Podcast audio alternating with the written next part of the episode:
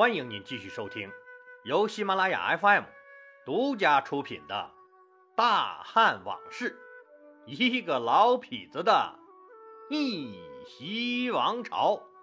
我李世长，一个有故事又好酒的老男人，为您原创和播讲。上集说到，说刘邦的使者随和呀，是连唬带诈，外加利益诱惑，这总算是把九江王英布说的叛变了。但是，英布也提出来，说我这九江国里啊，竟是项羽的耳目了，咱俩互相知道咱俩是一伙的就行了。我这投靠了汉王这事儿啊，就不要让别人知道了。随和心里暗骂。他妈的臭流氓！一时顾不上干坏事，也还是流氓。这是既要当婊子爽一下，又要立牌坊再爽一下呀！你我知道管毛用啊！最主要是得设法让项羽知道才行啊！看样你英布是不打算主动去打项羽了，那就只有设法让项羽主动来打你，你才有可能替我们刘老大拖住项羽的大军呢，不是？我们刘老大就能减少点压力，那腾出手来料理魏豹和占领整个黄河以北。到时候布好了这个大局，那形势可就不一样喽。随和回去托个腮帮子苦思冥想，说怎么能让项羽知道这个消息来打英布呢？最好这个消息让全天下的人都知道，让那些摇摆不定的诸侯们看看。他项羽手下第一猛将都对他不抱希望，叛变了。你们，你们还要哭着喊着去跪舔项羽那只臭脚？你们是不是傻？嗯，是不是傻？随和的好办法还没想出来呢，那一个坏消息又登门了。怎么的呢？原来呀，这项羽又派人来催促英布，说一起出兵去帮他弄死刘邦了。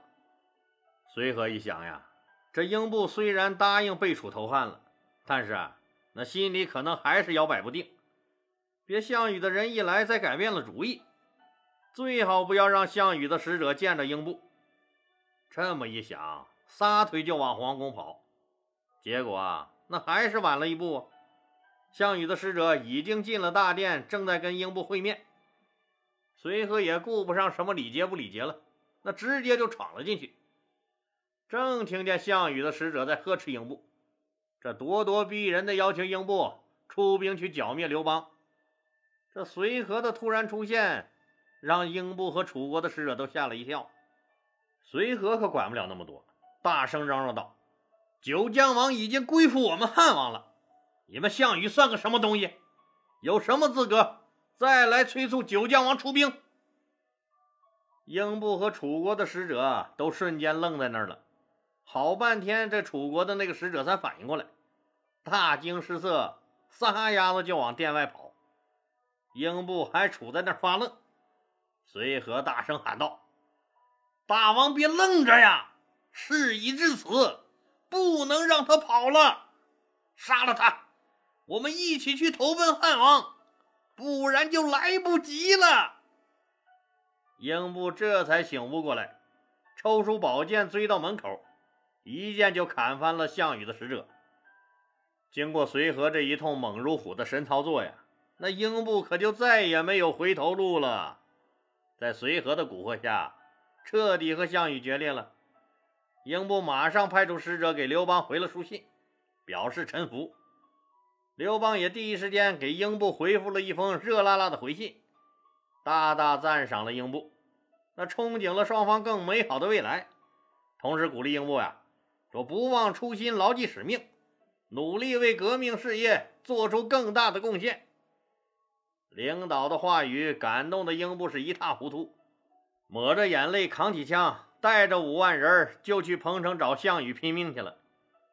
这项羽还在家眼巴巴等着英布派兵来和他一起去干刘邦呢。听说英布带兵出了寿村，奔自己的彭城来了，还挺高兴。英布呀。那是他曾经手下的第一猛将，是他最倚重的人了。有了英布在前面替他冲锋，他项羽向来都是无比的踏实，这次终于肯出兵帮助自己了，正高兴着呢。前线探马回来报告，说英布杀了咱们的使者，打着汉王刘邦的旗号，这是来攻打咱们了。项羽勃然大怒，这个忘恩负义的狗东西，欺人太甚！要不是我，九江王，你当你妈的狗屁九江王吧！看老子这回怎么收拾你！当即就要点兵去迎击英布。老干爹范增赶紧阻止。大王息怒，息怒！这就是刘邦那个狗贼的伎俩，他挑唆九江王和您作对，他是要坐收渔利，可不要上了他的当啊！现在最要紧的。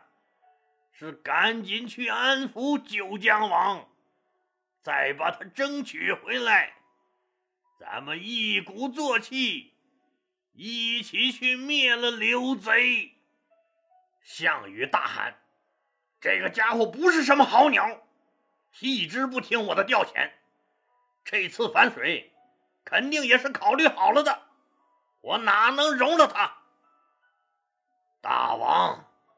那个英布只有匹夫之勇，就是这次真要收拾他，也犯不着您亲自出马呀。这时候，项羽的叔叔项伯接过话来说：“大王，杀鸡焉用宰牛刀？老臣不才，愿领兵出征，平定叛乱。”项羽大喜，叔父老当益壮。好，就命你领兵八万。另外，让项生、项汉和龙驹跟着你，一起去九江国平定叛乱。项羽就把主力部队分出八万人去对付英布了，把现在他项羽集团的第一猛将龙驹那也派出去打英布去了。哎，老李，你上集不是说这英布是项羽集团的第一猛将吗？这咋龙驹又成了项羽集团的第一猛将了？这还不好理解吗？这不是英布叛变了吗？那原来集团内排名第二的龙驹，那人家不就自动晋升为第一猛将了吗？英布的叛楚对于项羽来说，那可是又增加了一个强有力的敌人呢。让英布这么一闹，项羽这么一分兵，那刘邦的目的可就达到了。现在英布所在的淮南一时之间成了主战场了，刘邦荥阳这边的压力比之前就小得多了。当然了，虽然项羽的一部分主力部队被英布牵制住了，但项羽也没有停止对刘邦死守的荥阳的进攻，就是力度没有以前那么大了。正好刘邦集团的骑兵也组建训练了一段时间了，刘邦也很想试试，说这刚组建的兵团。能否和项羽的骑兵抗衡？是否能成为斩杀项羽的一把快刀？当项羽的楼烦骑兵说再一次在荥阳东集结挑战的时候，刘邦下达了攻击的命令。骑兵主帅灌婴、左右校尉骆甲和李毕接到任务后，开了一次动员大会。灌婴亲自喊话：“兄弟们，我们这支队伍是汉王最看重的精锐部队。”汉王一直以我们为傲，这次是我们的首战，敌人都打到家门口了。这一战注定了我们每一个人未来的命运。我们是永远被人竖大拇指，还是遭人唾弃，就在此一战。所以，这一战一定要胜利。老子来到这个世界上，就他妈没打算活着回去。兄弟们，来，喝了这碗酒，让我们奋勇杀敌，建功立业。说完，冠英高举酒杯，一饮而尽，狠狠地将酒碗摔了个粉碎。士兵们群情激昂，纷纷喊了口号，喝了酒，摔了碗，抄起家伙就去拼命。这一战是在汉军家门口打的，是汉军保家卫国的战役。说哪个男人想在父老乡亲、小翠、小花面前做个孬种？况且还有着以逸待劳的主场优势。当冠英一声令下，全部骑兵犹如横空出世，呐喊着杀了出去。对面的楚军都蒙圈了。我去，从来都是我们骑兵的马刀砍别人，这汉军的骑兵是他妈哪冒出来的？就在楚军一愣神的功夫，刀可就砍在面门上了，打了个楚军一个措手不及。楚军顿时乱了阵脚，被汉军是一顿猛砍，大败而逃。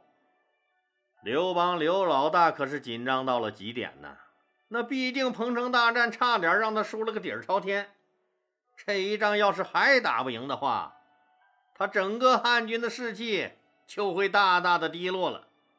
这下好了，自己的骑兵首战告捷。虽然说这次不算什么太大的战役吧，但刘邦和汉军的信心他可又回来了。赶走了楚国的骑兵之后，刘邦还是坚守荥阳不出。由于那个英布过于生猛啊，那项羽的大军是一时半会儿还啃不下这块硬骨头。英布也积极配合刘邦的战略部署，不断骚扰项羽的后方。项羽是不胜其扰，彻底愤怒了，加强了对英布的进攻。战火是一度烧到了英布的家门口九江国这一带，在这里，英布苦苦支撑了半年多时间，为刘邦取得天下可是立下了汗马功劳。刘邦的压力锐减，那这一下子可以腾出手来去实现自己定下的战略目标了吧？什么目标啊？这个大目标啊！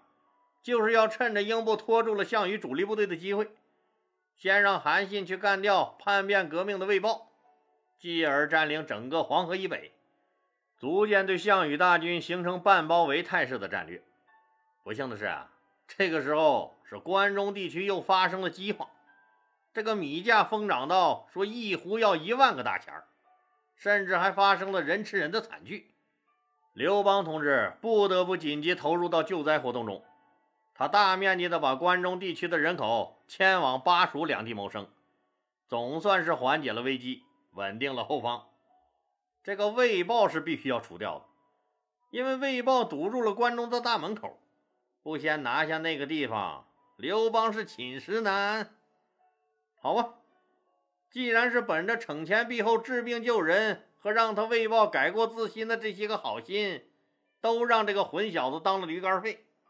既然你不接受再教育，那就只能对你搞专政、动拳头了。刘邦除了任命韩信为统帅以外，还调派曹参的步兵和灌婴的骑兵协同配合，共同打击魏豹。打魏豹之前呀，汉军开了一次重要的军事会议。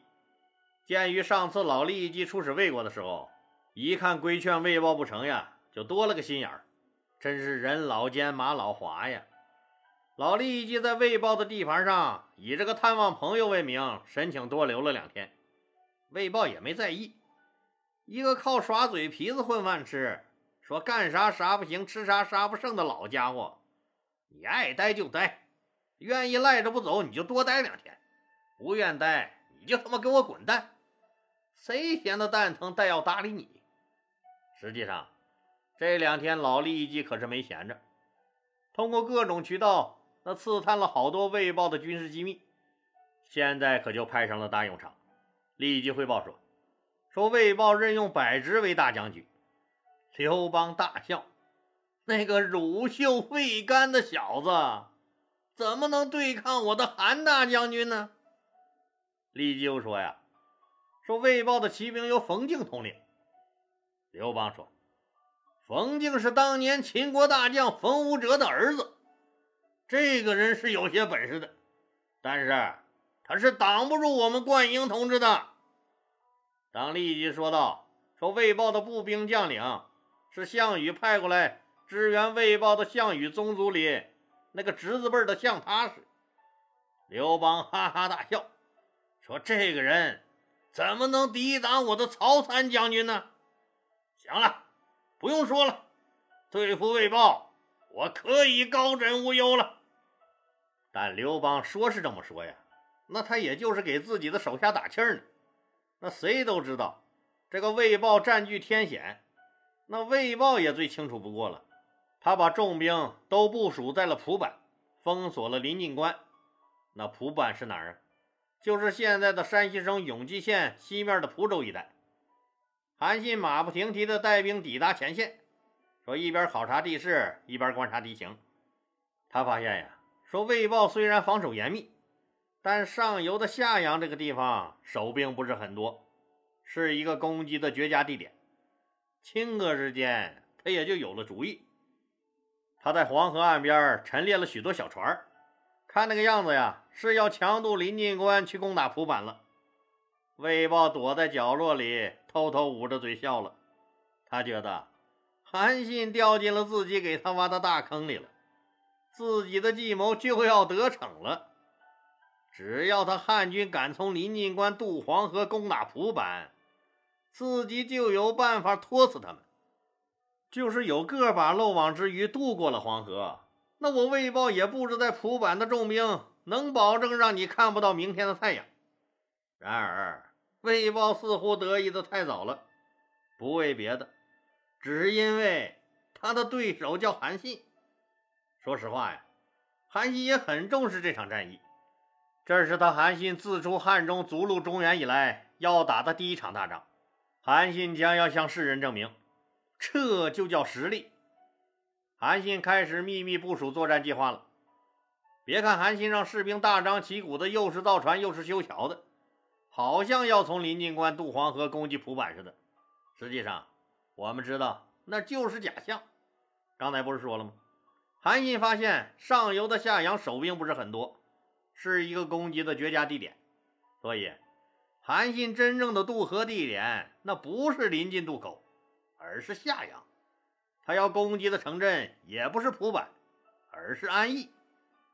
步兵统帅曹参和骑兵统帅关英两位同志同时接到了一个奇怪的指令，说在将士们用马刀砍人之前，先让他们砍上三五天的树练练手。砍树练手，砍树干嘛？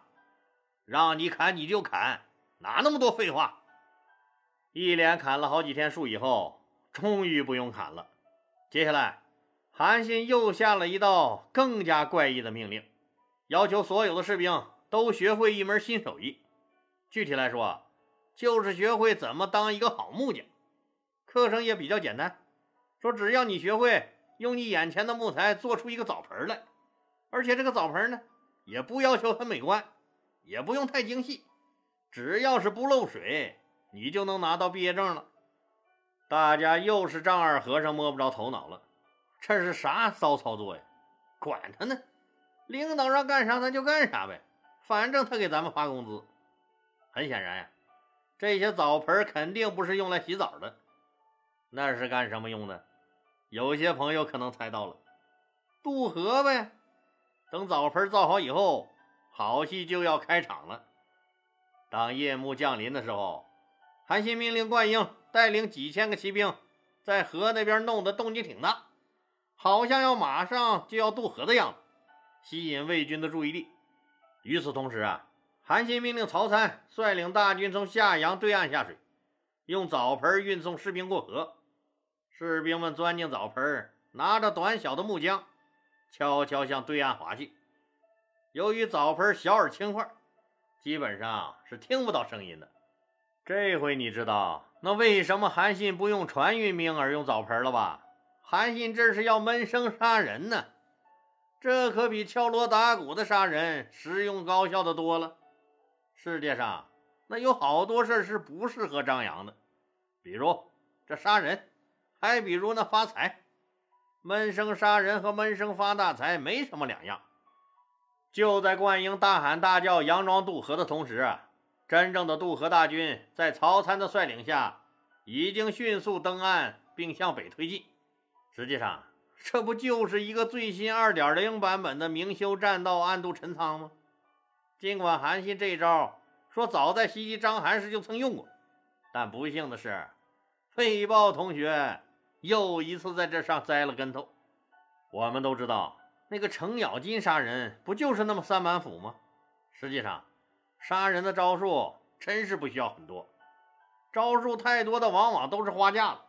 三板斧已经足够了，只要你劈得足够准、足够狠，那往往一板斧就能解决问题。完美登陆的汉军直插魏豹的军营，接下来就是汉军的砍杀和魏军的嚎叫。很多人在睡梦中就去见了上帝。直到第二天早晨呢，那魏豹同学睡眼朦胧的醒来，他才知道汉军夺取了安邑城，从后面包抄了自己。魏豹这才知道上当了，不得已啊，那只能是带领蒲坂的军队回过头来迎战曹参的大军。就在魏豹一回头的功夫，原来在临近假装渡河的灌婴的骑兵队，那也就不用假装了，这次。那可是真的渡了河了，和曹参大军一前一后夹击了魏豹。魏豹是腹背受敌，魏军惨败。魏豹一看形势不对，赶紧带领残余部队退守曲阳。曹参是一路追着魏豹屁股，一路猛踢到曲阳。那曲阳那也很快被曹参攻破了。接着就是平阳决战。当年九月呀。魏王魏豹可是被曹参活捉了。好了，今天就说到这儿吧，谢谢大家。如果您喜欢我的作品呢，请点击该专辑右上角的订阅键。喜马拉雅对本专辑提供免费的订阅服务，订阅以后，节目有更新就自动显示在节目列表中了，方便您的收听。更欢迎老铁们打赏、点赞、评论、转发和分享，谢谢。